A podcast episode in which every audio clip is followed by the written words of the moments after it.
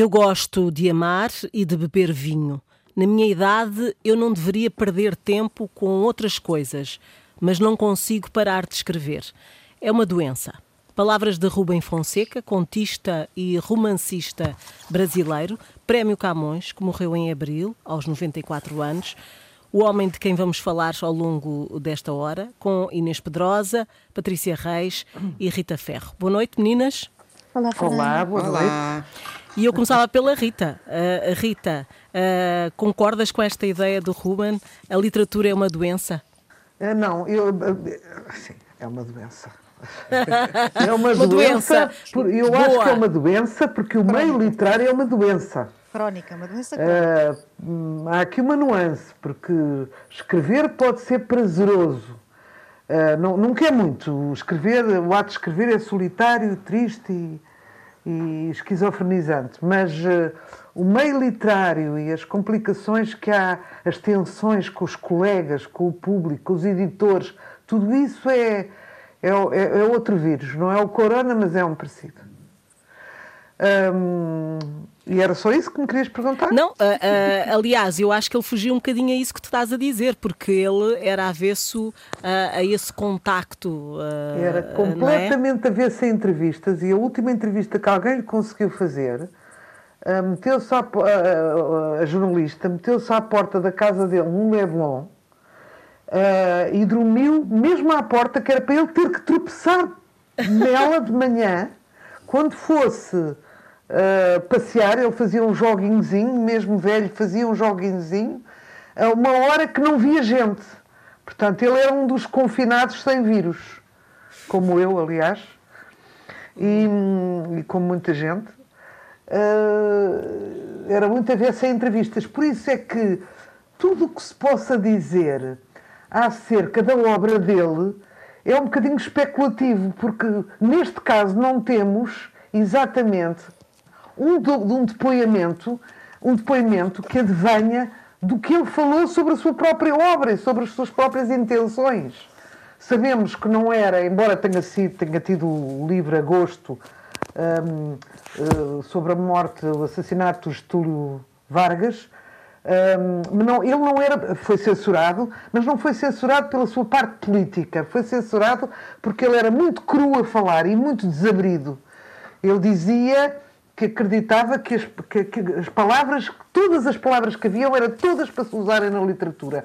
Não, não poupava nem vernáculos, nem, nem nada. Portanto, era duro e foi, e foi, e foi mais isso, essa, digamos, essa hum, crueza hum, que não passou na censura. Mas, mas, mas pronto, era um homem recatado, hum, ele estreia-se muito tarde, isto também para para uma explicação para quem nos está a ouvir. Não se sintam mal de não, não conhecerem muito bem o Ruben Fonseca, porque ele antes dos, dos anos 80 era muito mal conhecido cá.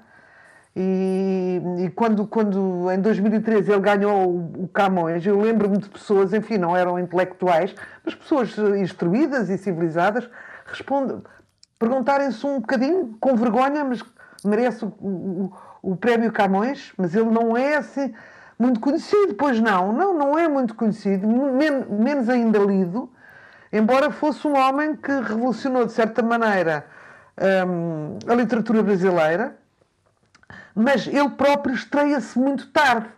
Portanto, ele, ele tem uma vida engraçada, ele é comissário da polícia e só quando sai de comissário e depois de se formar a, a advocacia é que começa a escrever.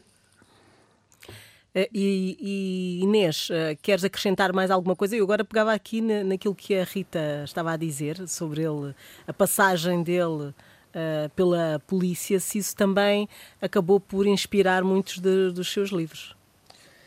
Sim, inspirou fortemente. Se é verdade que ele deu poucas entrevistas, ou quase nenhumas, e era muito avesso a aparecer em público, uh, por outro lado, deixou pistas sobre o que é que o motivou para escrever, deixou muita, deixou designadamente, escreveu uma espécie de autobiografia, de memórias da sua infância e da sua juventude, num livro recente chamado há uns anos chamado José, José. porque ele é José Rubem Fonseca, onde conta como uh, foi uh, criado numa, na cidade de Juiz de Fora, onde nasceu, em Minas Gerais, filho de dois portugueses. Isso era muito importante na escrita dele. E, e uh, atravessa aos livros todos dele a referência sempre a Portugal, à literatura portuguesa. De, de, era muito apaixonado pela literatura em língua portuguesa. Dizia que era uma das grandes línguas de literatura e pela literatura portuguesa e pelo, uh, pela memória dos pais de Portugal. E, aliás, das, ele que nunca aparecia em festivais literários nem nada, como a Rita estava a dizer no Brasil, porque se, ele resguardava-se, porque uma das coisas que ele dizia frequentemente era que o escritor não é para ser visto, mas para ver. Um bom escritor tem de ver com muita atenção. E a grande singularidade, no, no, meu entender, da obra dele é ele conseguir, e de facto, por causa dessa experiência inicial que ele teve como comissário da polícia, ele estudou direito, ele, ele, ele fez várias coisas ao longo da vida. Aliás, nesse livro, José conta que começou a trabalhar aos 12 anos. Uh, como entregador de, de, marmitas, de refeições, e, e depois uh, trabalhou durante muitos anos eh, toda a juventude e a adolescência a entregar coisas como paquete, no fundo, e teve várias outras. Eh, foi um nadador, eh, teve várias outras atividades. Era um homem muito atlético, foi nadador e foi.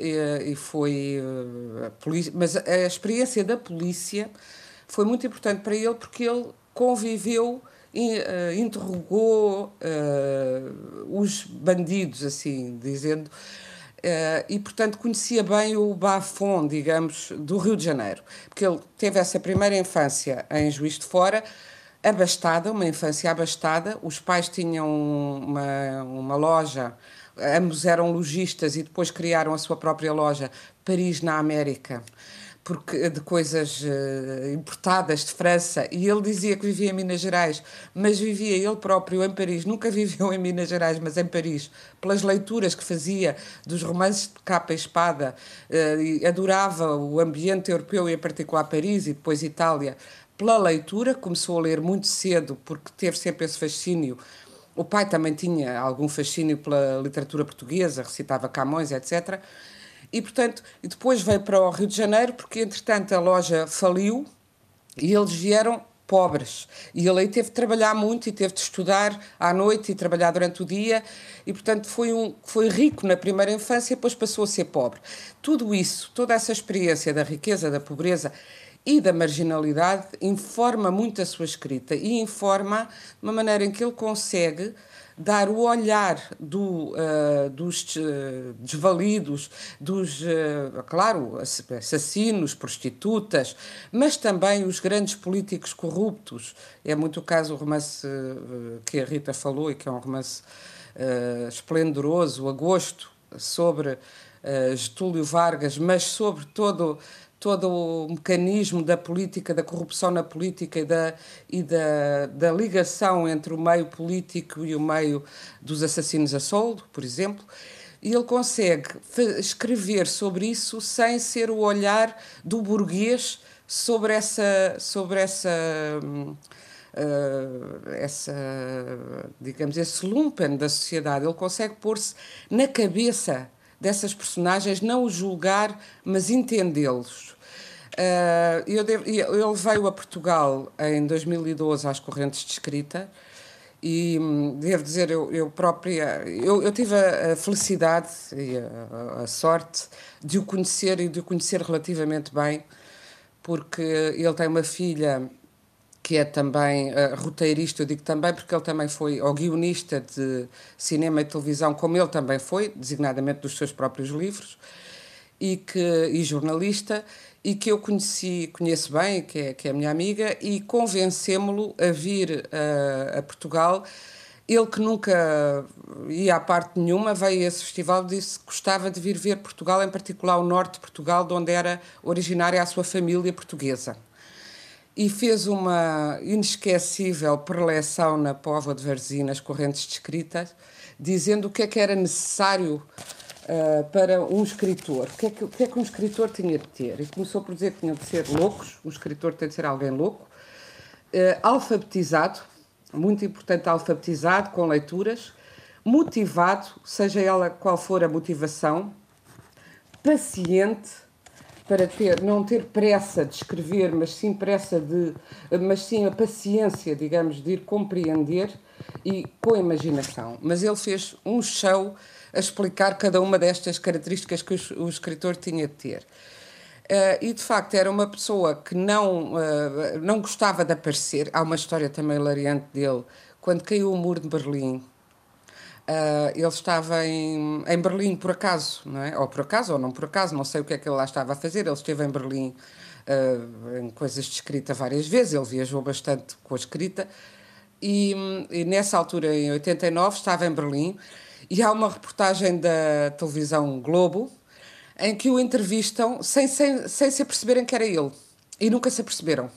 E, portanto, perguntam-lhe, tá, vem cá um brasileiro, ouvem falar brasileiro, e o repórter brasileiro vai dizer o que é que sente aqui e como é que se chama? Ele diz José. Ele com o seu boné uh, tapar-lhe metade da cara, ninguém percebeu que era ele, mas era de facto ele, e foi das poucas entrevistas que ele terá dado sobre o que sentia na altura da queda do muro de Berlim. Andava muitas vezes, aliás, com esse boné para não ser incomodado e de facto não gostava de dar entrevistas, mas era uma pessoa bastante eh, convivial, muito engraçado, muito sedutor. Adorava, eh, além da literatura, a sua outra opção eram as mulheres eh, e sabia de facto falar com as mulheres e seduzi-las.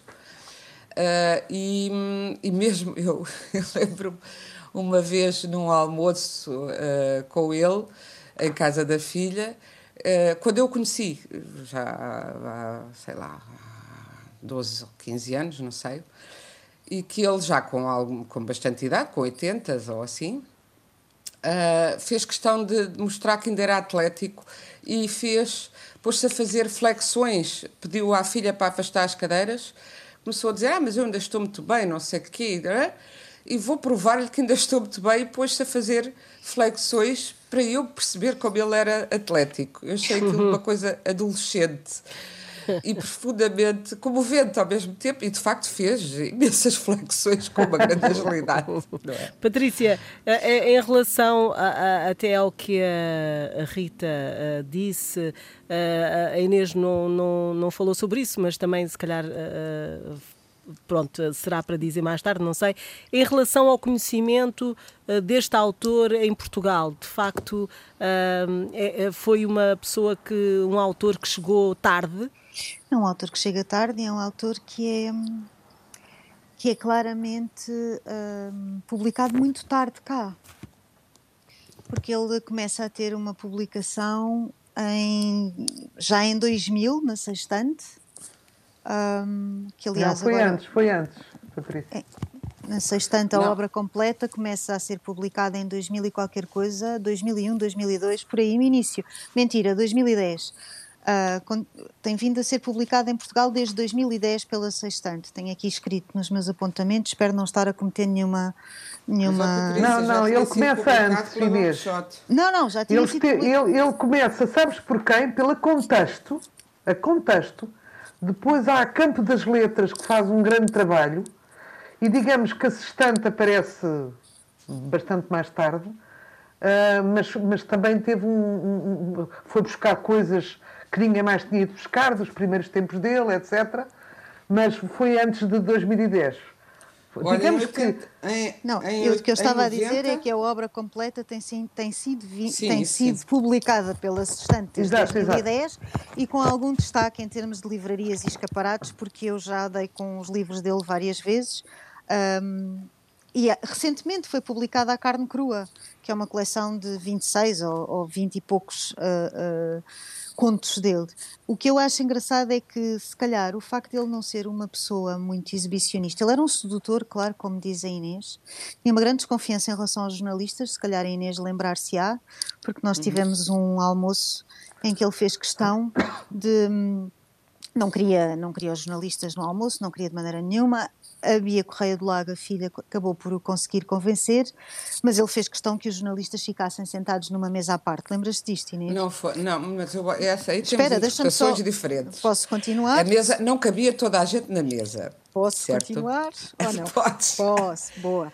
Então, tu ficaste é... muito ofendida com isso, mas eu não me pareceu, é assim, era uma, um almoço de amigos, estavam, tínhamos ido numa delegação eh, organizada por mim com jornalistas ao Brasil, os jornalistas queriam conhecê-lo, agora, naquela mesa não cabiam outras pessoas e, portanto, não fazia sentido tirar... Uh, as pessoas que, eram os amigos dele da mesa para meter jornalistas quando ele não queria de facto dar uh, entrevistas, não é? Pronto, então eu vou, Mas na minha perspectiva. Teria que haver duas mesas e eu não sei como é que tu arranjarias a coisa. Diga, Pronto, como é que eu, teria feito, eu teria feito as coisas de outra maneira, mas isso sou eu, eu não Mas como Calma. é que farias? Oh, oh, não Inês, cabia toda a gente na mesa. Então não aceitava aquele número de pessoas. Eu nunca teria separado uh, os jornalistas do resto da malta. Mas isto é a minha opinião, tão somente. Eu compreendo. Ele não queria de facto que os jornalistas tivessem ido. A filha uh, convenceu. E depois ele até foi, para retomar aquilo que, que, estava a dizer, sedutor, como tu dizes, porque ele acabou por conversar com os jornalistas, com alguma desconfiança no início, mas acabou por conversar com os jornalistas e acabou por se divertir muito. Foi um almoço, recordo-me bem, bastante longo, saímos uhum. bastante tarde, e ele animou-se, entrou com desconfiança, ficou sentado de costas para a mesa dos jornalistas, por exemplo, e disse-me, disse-me, uh, ah, tem uma desconfiança.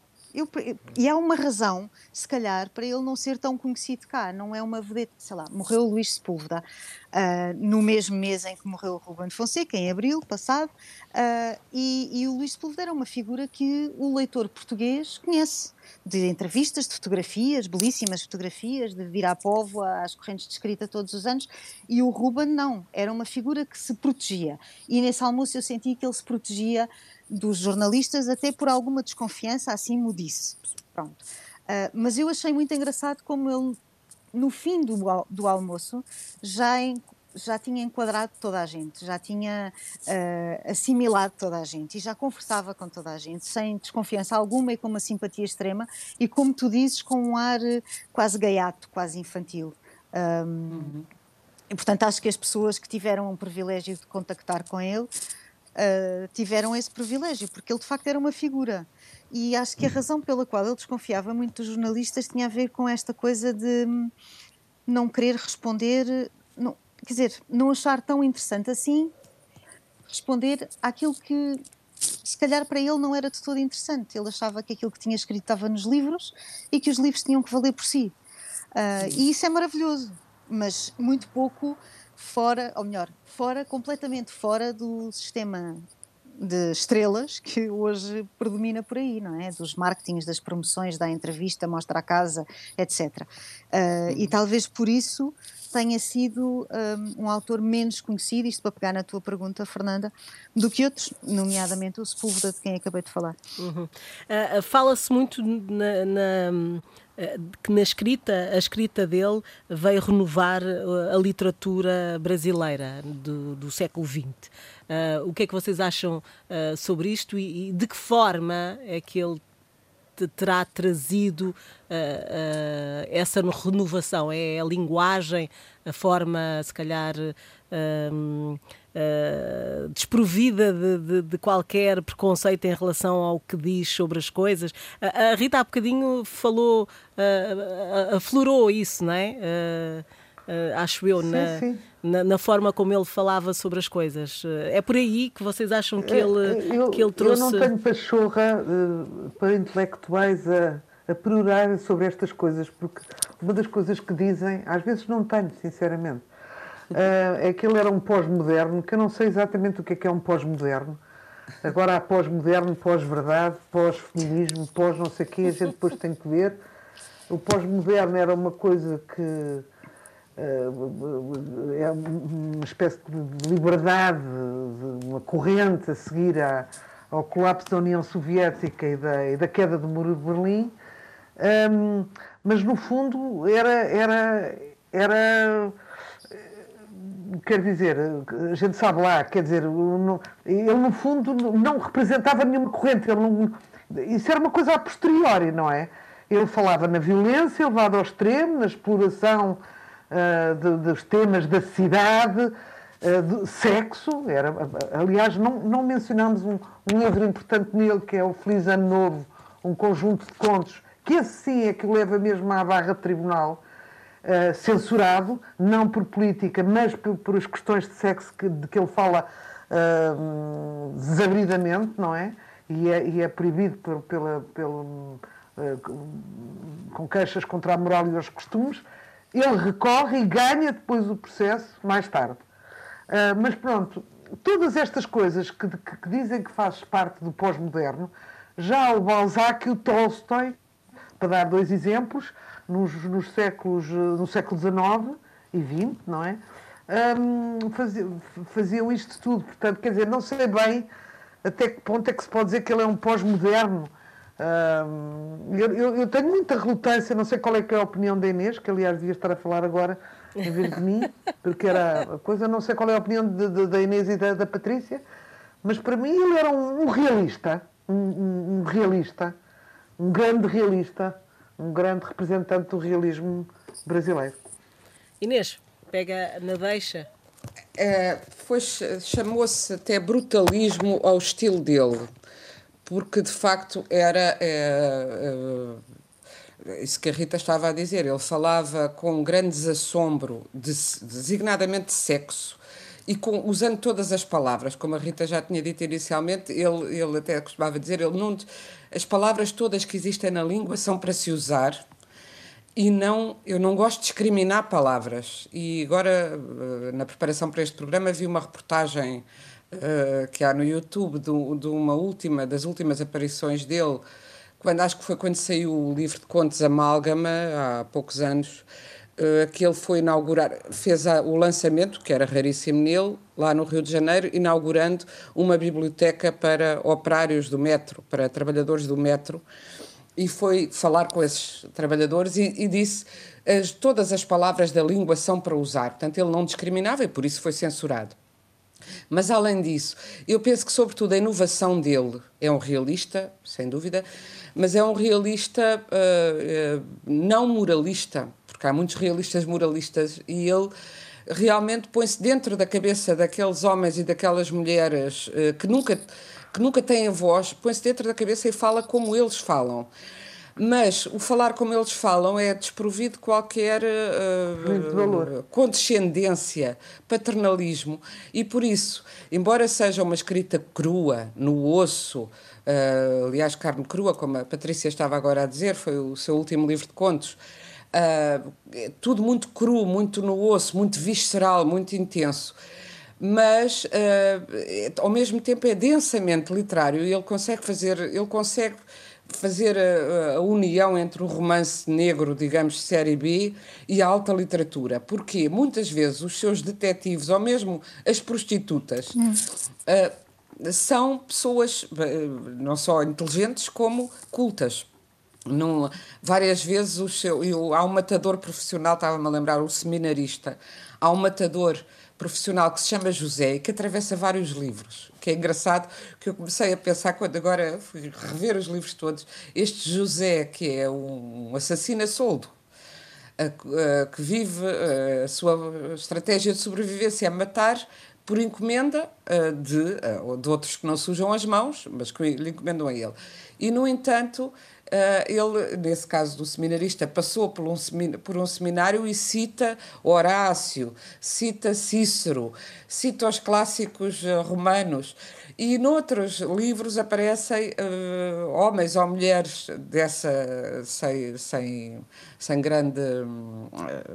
que não são da, da classe intelectual, nem sequer da classe burguesa, mas citando literatura ou fazendo intertextualidade com a literatura, o que é muito curioso e também é uma, uma forma de dizer uh, que não uh, de, de, de, dizer que não não há que subestimar a inteligência ou capacidade de apreensão das pessoas que não têm a mesma educação formal, não é?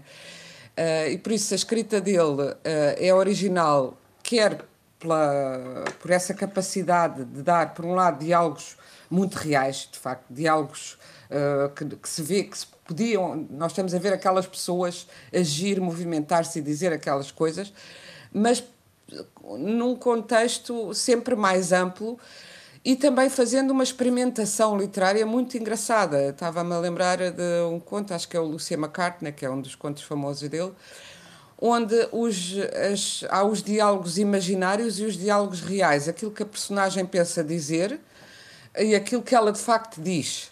E depois a, com chavetas, aquilo que ela diz e aquilo que ela pensou dizer. E, portanto, temos o pensamento e a palavra e a contradição entre o que se pensou e o que se disse na mesma página. Ou a verdade e, e a mentira, não é? A verdade é mentira, ou aquilo que se consegue. Não, às vezes não é uma questão só de verdade e de mentira, ou, é também de estratégia, de dizer qualquer coisa que leve o outro a ter a resposta X. Um, e, e, portanto, mesmo do ponto de vista da construção dos próprios diálogos, é difícil um, exemplificar sem, uh, sem estar a ver a página, porque usa chavetas como se fossem equações matemáticas para pôr as, dif as diferentes frases, as sonhadas e as reais, na mesma, na mesma página.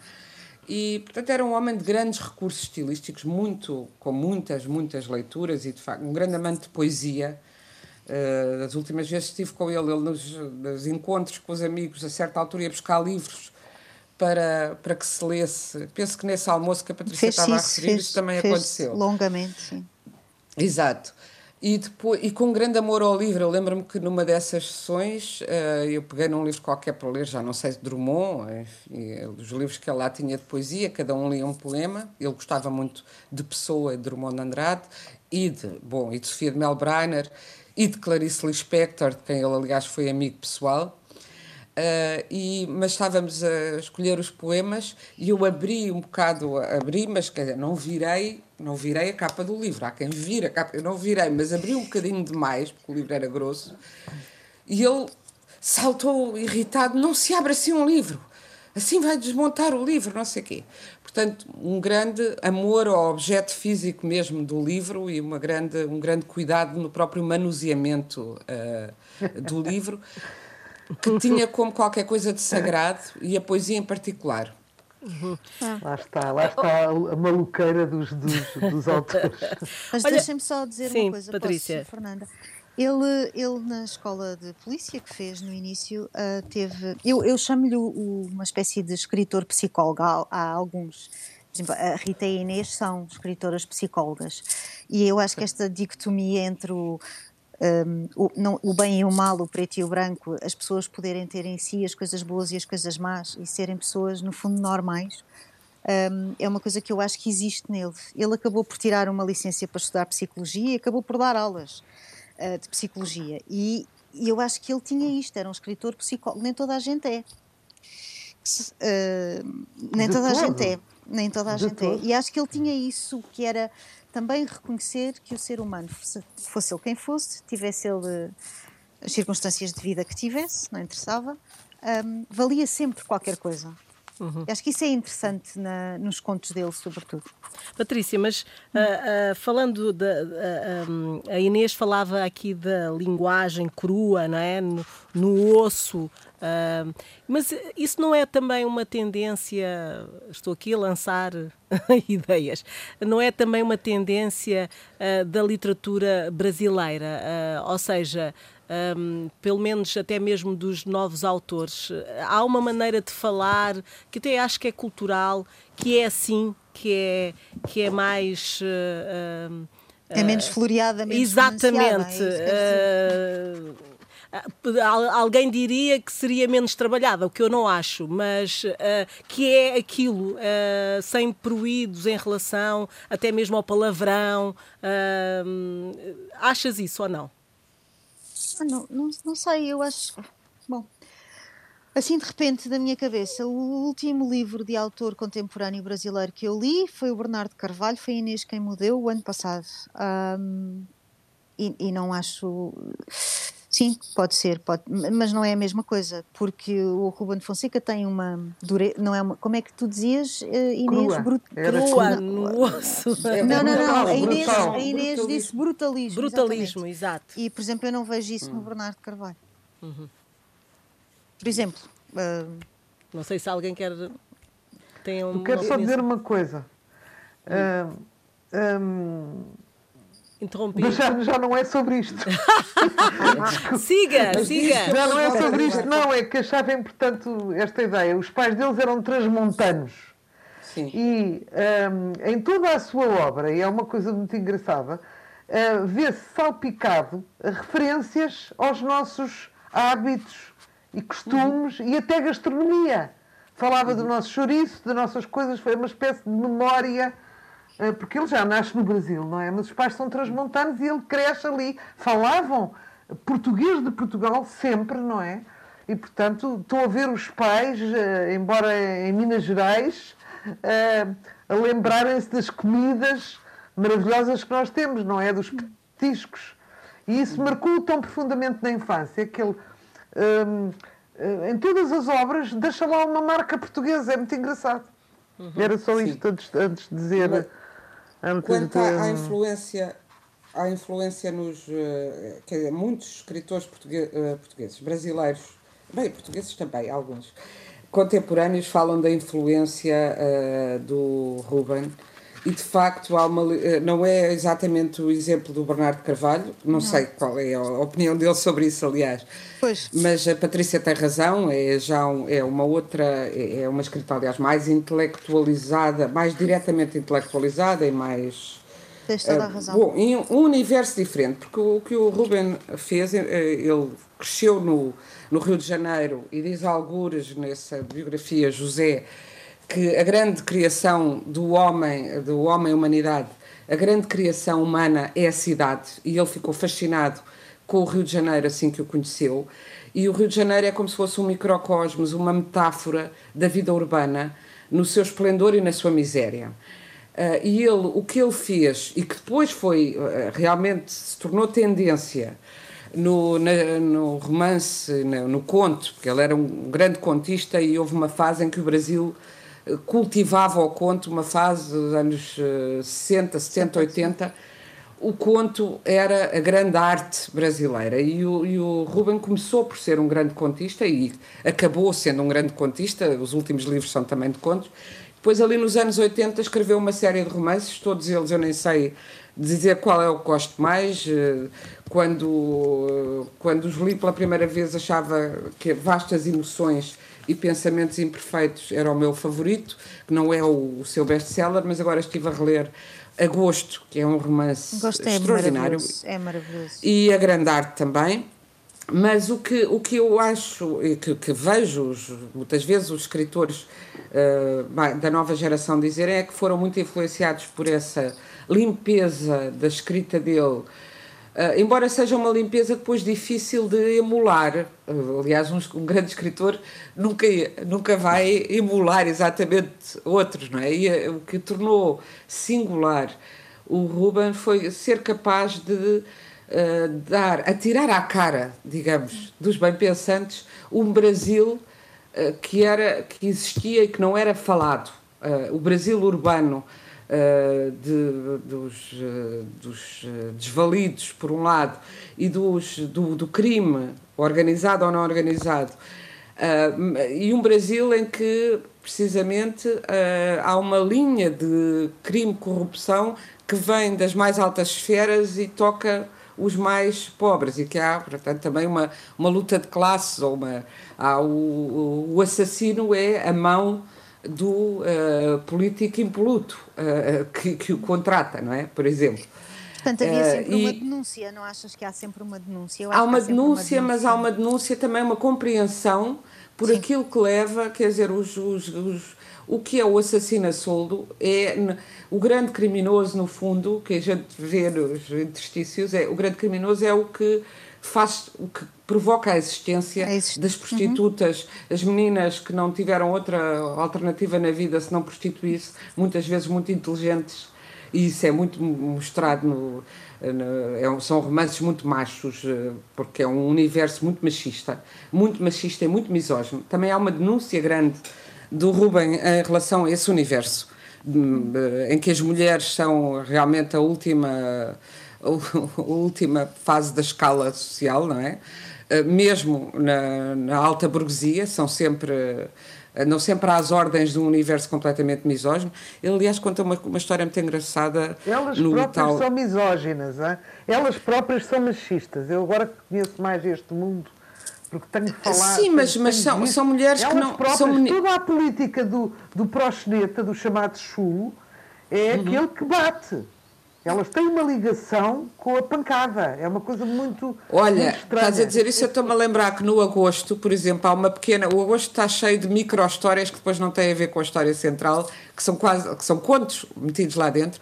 E há o comissário de polícia do agosto, uh, que, o Matos, uh, que, uh, que é um homem que espanta muito toda a polícia porque é um tipo impoluto, um tipo que não é corrupto e que não se deixa corromper pelos tipos do jogo do bicho que para viver o jogo ilegal que pagam à polícia para se manterem nesse jogo, por exemplo. E esse polícia tem a mania de dizer para que é que eu estou a fazer isto? Ele vai perguntando.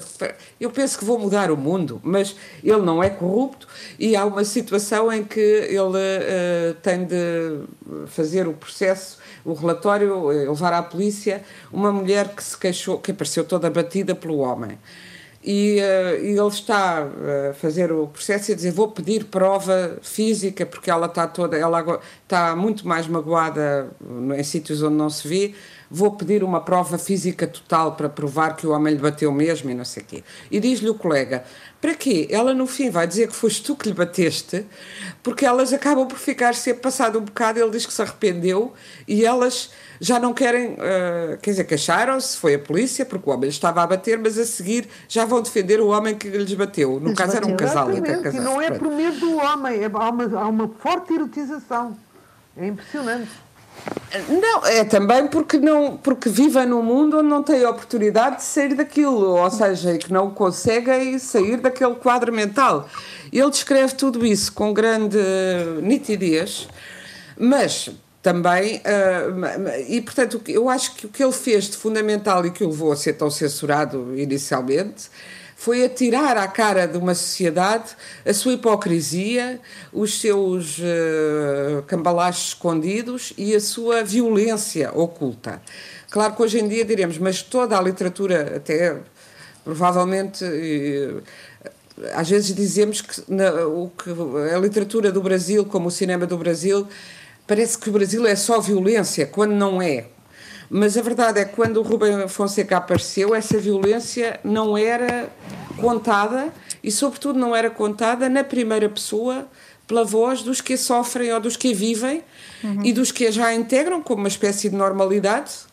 E, portanto, foi todo um universo de vozes não, que não, não tinham eco, que não tinham, que não tinham dignidade humana, que apareceu através dos livros do Rubem e que influenciou e, é, quer dizer, determina, determinantemente a literatura brasileira contemporânea, com certeza, e também não só porque ele, apesar de, dessa, de não ser uma popstar, nunca ter querido ser, ele tem muitos leitores. Tem em Portugal, não é verdade, sejam, eh, não será muito conhecido, não é uma vedeta como era, como estava a dizer a Patrícia, de facto, o Luís Sepúlveda, que a partir do Velho que lia romances de amor, que foi um best-seller internacional, se tornou internacionalmente famoso, era mais um autor de culto, mas com uma, um clube de fãs muito forte, uh, quer leitores, quer críticos. Ou seja, ele conseguiu uma coisa, foi conseguindo, que é raríssima, foi ter leitores, ter gente que compra os livros dele uh, e ter boa crítica, porque muitas vezes estas duas coisas uh, andam, como nós sabemos, dissociadas. E um autor é penalizado muitas vezes pela crítica, pelo seu sucesso popular. E faz sentido que assim seja, porque são livros que, embora, eh, como eu, digo, como eu disse, tenham, remetam para a literatura, para a história da literatura e para a cultura, muitas vezes, são livros eh, que qualquer pessoa com poucas letras pode ler e compreender perfeitamente. E são escritos com uma técnica, uma velocidade narrativa, uma, uma ação muito vigorosa, eh, uma, com técnicas que são da literatura best-seller, embora seja ao mesmo tempo uma desmontagem dessas técnicas. Portanto, ele conseguiu ao mesmo tempo ter leitores e no Brasil tem muitos, e cá, em Portugal, apesar de tudo, também. Além do que, é claro que essa estante agora é que tem publicado mais. Uhum. E, e, e, publicou agora mesmo, dia 30 de abril, apesar de não haver livrarias, as livrarias online. Publicou, é verdade. Publicou uh, uma, um livro dele, uh, O Doente Imaginário, agora não me estou a lembrar, que é sobre o Molière. Já não me lembro se chama o Doente Imaginário ou se chama outra ver. coisa qualquer. Alguém me pode ajudar? Eu já te, eu já te digo. Já te digo. É um livro que, é, que foi de uma série de livros encomendados pela Companhia das Letras há uns anos a vários escritores sobre chama crimes. Chama-se O Doente Molière mesmo. O Doente Molière, pronto. Eu ainda não li. E é o Molière, é, uma, é passado na época do Molière, ele escolheu, eram crimes que tinham de ter uh, no, no, seu, na meter na história escritores, o Kafka, o, o Molière e vários outros, vários escritores fizeram essa coleção e agora sai em Portugal uh, pela primeira vez. E é muito engraçado porque é um, um, um amante é, é, supostamente o Molière teria sido envenenado e é o amante da, da mulher do Molière, amigo de Molière e amante, isto é já a ficção, e amante da mulher do Molière que vai investigar quem, queria, quem teria assassinado Molière. E, portanto, ele, ele conseguiu, apesar de tudo, ter leitores, e em Portugal ele foi editado na Don Quixote, não sei se, foi, se a contexto tinha sido antes ao Campo das Letras, mas em 90, por exemplo, tenho aqui à minha frente é verdade, este É verdade. Numa coleção chamada Letras do Brasil, que a Dom Quixote teve, e o Agosto, salvo erro, também foi, exatamente, foi publicado nessa coleção uh, pouco depois da sua, tam, poucos anos depois da sua publicação. Uh, em 90 ele teve várias publicações aqui em, em Portugal. É evidente que uh, não, na altura eu lembro-me do editor da Dom Quixote dizer ah, os brasileiros nunca vendem, não ser o, o, o grande Jorge Amado, que vendia sempre. Mas a verdade é que o Rubem foi criando, e hoje muitos escritores, mesmo portugueses, uh, dizem que foram, eh, já lá estou-me a lembrar do Ruizinho, eh, que o consideram mestre, e há muita, muitos escritores eh, que lhe prestam homenagem como mestre de escrita. O António Mega Ferreira também escreveu um texto no JTL agora da altura, quando ele morreu, falando dessa, falando dele como um mestre da escrita em língua portuguesa. Inês, portanto, ficam aqui as sugestões de leitura Uh, aconselhamos de facto as obras de Rubem Fonseca. Acabaste de dizer então, uh, como a Patrícia tinha dito e a, e a Rita também, que uh, temos editoras que já publicaram as obras dele, portanto sugerimos. Agora está tudo a sair na, na, na sextante nos últimos anos, como a Patrícia Exatamente, disse, portanto sugerimos então, no final deste programa de hoje, a leitura do uh, Rubem Fonseca e despedimos-nos. Uh, esta emissão foi coordenada por Fernando Almeida, teve o apoio técnico de João Carrasco. Estamos em podcast em antena1.rtp.pt. Boa noite.